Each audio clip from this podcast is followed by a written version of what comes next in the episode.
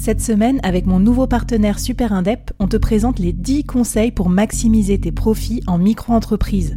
Des conseils pour maximiser tes gains, mais surtout éviter les boulettes administratives. Autant te dire que ça m'aurait plu d'avoir quelqu'un qui me donne ces conseils-là quand je me suis lancée.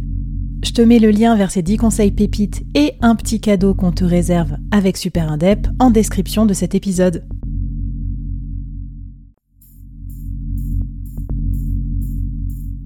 Quoi ressemblerait ton business si tu pouvais être épaulé par les meilleurs experts? Avoir un board de rêve disponible 24 heures sur 24 pour t'aider, répondre à tes questions? Je suis Flavie Prévost et ce board, je l'ai créé pour toi dans ce podcast. Tu es dirigeant, entrepreneur, freelance ou tu vas bientôt te lancer? Ne reste pas tout seul dans ton coin. Inspire-toi des conseils des meilleurs chaque jour par ici, à mon micro. Et si tu l'oses, on te mettra au défi parce que nous, ce qu'on aime bien, c'est te faire progresser vite et bien. Alors bienvenue à toi, bienvenue dans ton board et bon épisode.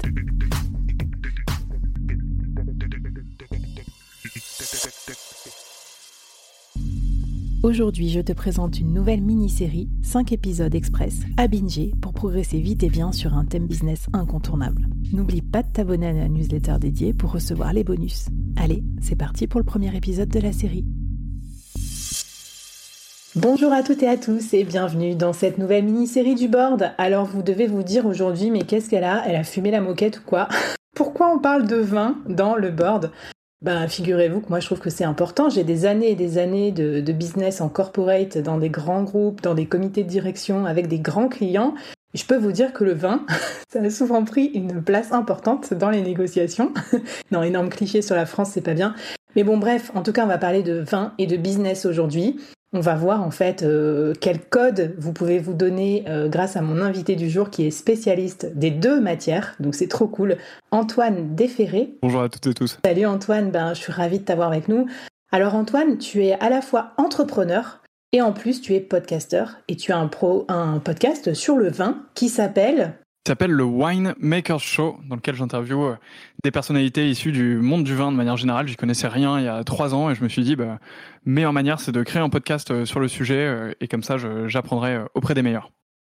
Eh ben, écoute, on te remercie et moi j'adore ce sujet et j'aimerais bien que tu nous expliques en fait au fur et à mesure de la mini-série plein de petits tips rapides pour être un peu moins naze en vin, quoi. Tu vois, pour euh, savoir de quoi on parle, pour pouvoir euh, offrir du bon vin à ses clients, euh, pour utiliser ça dans le business, voire même, tu m'as laissé quelques petites surprises pour nos auditeurs, des idées ou de business autour du vin ou d'investissement.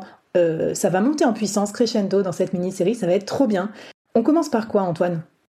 On va commencer par les premières notions sur le vin, si tu veux. Euh, en gros, je te propose là en, 5 minutes euh, d'essayer d'expliquer euh, les 3-4 notions qui font que au moins on met un peu les choses au clair et on part tous sur des bonnes bases sur le sujet. et quand on est au resto, on arrête de se perdre sur la carte ou de, ou de pas savoir exactement ce qu'on commande. Ouais, vraiment, ça me facilitera mes prochains restos. Antoine, je te remercie. En gros, il y a trois notions sur lesquelles je veux qu'on prenne ces, ces cinq premières minutes et qu'on mette tout le monde d'accord. Euh, ces trois premières notions, on va commencer par la première, c'est la notion de cépage. Alors c'est un truc qu'on a sûrement euh, déjà entendu, mais euh, on ne sait pas spécialement ce que c'est. En tout cas, moi je savais pas quand j'ai commencé à m'y intéresser.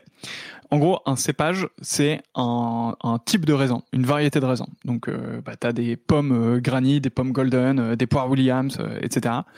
Mhm. et ben un cépage, c'est exactement la même chose, mais pour le raisin. Donc, en gros, il n'y a pas qu'une seule variété de raisin. Il y a du pinot noir, il y a du merlot, il y a du cabernet sauvignon, du cabernet franc, etc. Donc en fait, quand on parle de cépage, on parle pas d'un endroit, on parle pas d'un truc euh, fumeux qui va caractériser le vin, on parle juste d'un type de raisin qui est utilisé. À la bouteille euh, qu'on va euh, déguster, qu'on va boire. Et ce type de raisin, bah, comme pour les pommes, pour les poires, va changer un peu le goût du vin. Donc bah, entre euh, du pinot noir et du merlot, ça va pas être exactement la même chose. Déjà, le fruit euh, ressemble pas à la même chose. Euh, c'est parce que nous, dans nos supermarchés, on n'a pas l'habitude de voir deux grappes de raisins différentes côte à côte, mais bah, ce sera pas physiquement, visuellement la même chose. Les feuilles sont différentes, etc. Il y a toute une matière sur l'étude du raisin qui s'appelle l'ampélographie, mais c'est un autre sujet. Ouais, attends, mais ça c'est conseillé en société. Moi j'adore. Vous, le bord, vous pouvez claquer des mots comme ça à vos cocktails. dans un cocktail, c'est vraiment classe. Euh, et, euh, et, les goûts sont évidemment différents, les maturités sont pas les mêmes. Euh, enfin voilà. Donc ça, c'est la première chose, cépage. Et parmi les cépages, enfin parmi les vins en tout cas, on peut différencier des vins qui sont monocépages. Donc ça veut dire un vin dans lequel il y a un seul cépage. Par exemple, quand tu vas en Bourgogne, en général, tu, tu as que des pinots noirs sur le rouge. donc là, on parle d'un vin qui est monocépage. Et, et tu peux avoir des vins qui sont des vins d'assemblage, et beaucoup plus une tradition à Bordeaux, par exemple, ou dans le Rhône, ou dans le Sud d'ailleurs aussi, où là, c'est des vins qui sont composés de plusieurs cépages à l'intérieur. Donc en gros, bah, tu as euh, par exemple à, Bordeaux, tu vas avoir euh, euh, le fameux Merlot, Cabernet Franc, Cabernet Sauvignon ou, un petit peu de un petit peu de petit verre d'eau ou peu importe. Mais mais voilà. D'accord. mais ça, tu me dis ça et en même temps, c'est pas ça qui est marqué sur la carte au resto. T'es d'accord? Alors alors tu peux l'avoir. Euh, parfois ils mettent les vins par cépage. Euh, ils mettent euh, Pinot Noir, tu vois, Pinot Noir. ensuite tu vas avoir les merlots. C'est presque aux États-Unis, en Argentine, truc comme ça. C'est plus classé par cépage, non, qu'en France? C'est très vrai. Et les alors les étrangers sont, sont davantage basés sur les cépages et, et les vins étrangers de manière générale aussi. En fait, c'est un peu réducteur ce que je vais dire, et c'est vraiment de la simplification, mais en gros, les pays du Nouveau Monde dans le vin, donc l'Australie, euh, l'Afrique du Sud, euh, l'Asie, les, États-Unis, l'Amérique du Sud, enfin bref, tout ce qui n'est pas européen, quoi. on a eu tendance à dire qu'ils n'avaient pas fait encore un travail important de classification de leur sol, de, classement, d'appellation, tout ça. donc ils ont tendance à faire des vins de cépage. donc en gros, ils te disent, bah ça c'est un Cabernet Sauvignon, voilà. Et donc c'est vrai que si vous êtes avec des clients étrangers, certes, ils connaissent peut-être un peu la France ou les appellations, mais ils connaîtront beaucoup plus les cépages. et en tout cas, ça, leur remet des, des référentiels beaucoup plus communs. You must.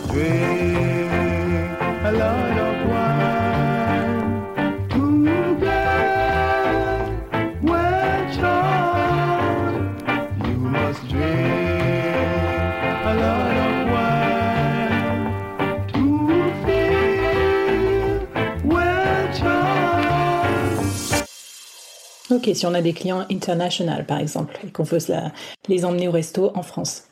Exactement. Donc ça, c'est la première notion, cépage. La deuxième notion sur laquelle je voulais qu'on prenne 5 minutes, c'est la notion d'appellation, euh, puisque là, c'est, euh, euh, en fait, c'est un peu ce qui va te faire la grille de lecture de ton vin. C'est quel raisin est-ce que tu as dans ta bouteille et où est-ce qu'il est cultivé, oui. est-ce que le vin est fait? Et donc ça, c'est la notion d'appellation. Et l'appellation, en gros, ça désigne l'endroit géographiquement dans lequel ça a été fait. Euh, donc en France, il y a euh, des centaines d'appellations. C'est régi par un, organisme d'État qui s'appelle l'INAO, l'Institut national des appellations et des origines, je crois, ou quelque chose comme ça, qui mmh. euh, fait ça pour le vin, mais qui fait ça pour d'autres produits aussi, pour les fromages par exemple, tout ça. Mmh. et donc ça, ça désigne l'endroit. et ça veut pas spécialement dire, alors évidemment des appellations qui sont plus rares que d'autres, etc.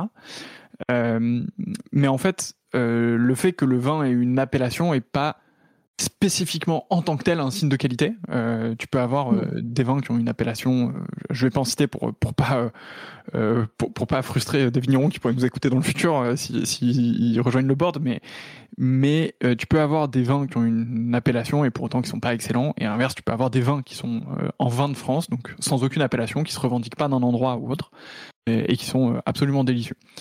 mais le fait par contre d'être dans une appellation implique en tant que vigneron, tu vas devoir respecter un cahier des charges précis. En gros, ton appellation va te dire, bah, si tu veux bénéficier de l'appellation et revendiquer que ton vin est fait ici, tu dois avoir tel type de euh, grappe, donc tel type de raisin, tel type de cépage du coup. Euh, tu dois faire ton vin de telle manière. Euh, donc, si tu fais de l'assemblage, il faut que ce soit X% maximum de tel cépage, X% maximum de tel cépage, etc. si tu dois élever ton vin, donc en gros, après que le vin soit fait, si tu dois le laisser dans un fût, euh, bah, ce sera maximum euh, X temps. Euh, voilà, donc en fait, tu vas avoir tout un cahier des charges. Si tu veux traiter ta vigne, bah, tu peux le faire que de cette manière et cette manière-là. Enfin voilà. Donc tu as plein de as plein de, d'éléments de, cahier des charges à respecter pour bénéficier de cette appellation. Mais donc l'appellation, elle vient juste désigner endroit et une manière de faire le vin qui est un peu la lecture matricielle du cépage de l'autre côté. Ok, ça roule. Euh, et, est-ce qu'il y a d'autres choses à savoir quand on choisit son, vin, du coup? Et le troisième truc euh, à mentionner, c'est les classements. Euh, ça, c'est un truc qui me rend ouf chez les gens qui connaissent pas trop le vin et chez mes potes qui connaissent pas trop le vin, c'est quand ils pensent me faire plaisir et ils m'offrent un vin qu'ils ont vu, voilà, qu'ils ont avec une fameuse médaille d'or ou, ou médaille d'argent, un concours fumeux. Euh, en gros, les trois quarts des classements ne veulent absolument rien dire. Euh, alors, euh, c'est très cool et, qu'il y en ait, c'est super, et ils font des choses sûrement très cool, mais ça veut rien dire sur la qualité du vin que vous achetez de manière générale. Quelques classements qui comptent et qui sont vraiment intéressants, c'est, en tout cas à mon sens, c'est le classement des crus de Bourgogne, qui est ultra clair. En gros, il y a trois échelles de, de crus. Premier cru, grand cru, et là c'est réglé. Donc en gros, soit vous achetez de la Bourgogne, soit vous achetez un vin d'appellation Bourgogne, vous achetez un vin d'appellation village, donc là où, on va vous dire ça, ça a pas non, non seulement ça a pas ça a été fait en Bourgogne pardon, mais c'est fait à Nuit Saint-Georges précisément, et donc là c'est une appellation mmh. qui est beaucoup plus resserrée. Et ensuite, on va vous dire c'est un Nuit Saint-Georges premier cru ou un Nuit Saint-Georges grand cru. Donc là, euh, bah là, vous montez dans les, euh, dans les euh, typologies d'appellation. Donc ça, c'est une première échelle. Il y a la même chose en Alsace, il y a la même chose à Saint-Émilion, il y a les grands crus classés de 1855. Ça, c'est quelques grands classements qui, effectivement, sont synonymes de qualité et de, de, de, de vin emblématique. mais ensuite, les classements médaille d'or, tutti quanti, là, que vous pouvez voir sur des étiquettes, essayez de pas trop trop vous y fier. Il y a, il y a les autres signaux de cépage, d'appellation. notre cerveau simplifié qui se dit, bon, bah, c'est du bon vin à acheter. Alors, du coup, dis-moi, quand on va acheter du vin euh, chez un caviste, hmm. qu'est-ce qu'on lui pose comme question ou, Déjà, pour, montrer qu'on est connaisseur, ou est-ce que tu, as un conseil à nous donner pour quand on fait nos courses de vin?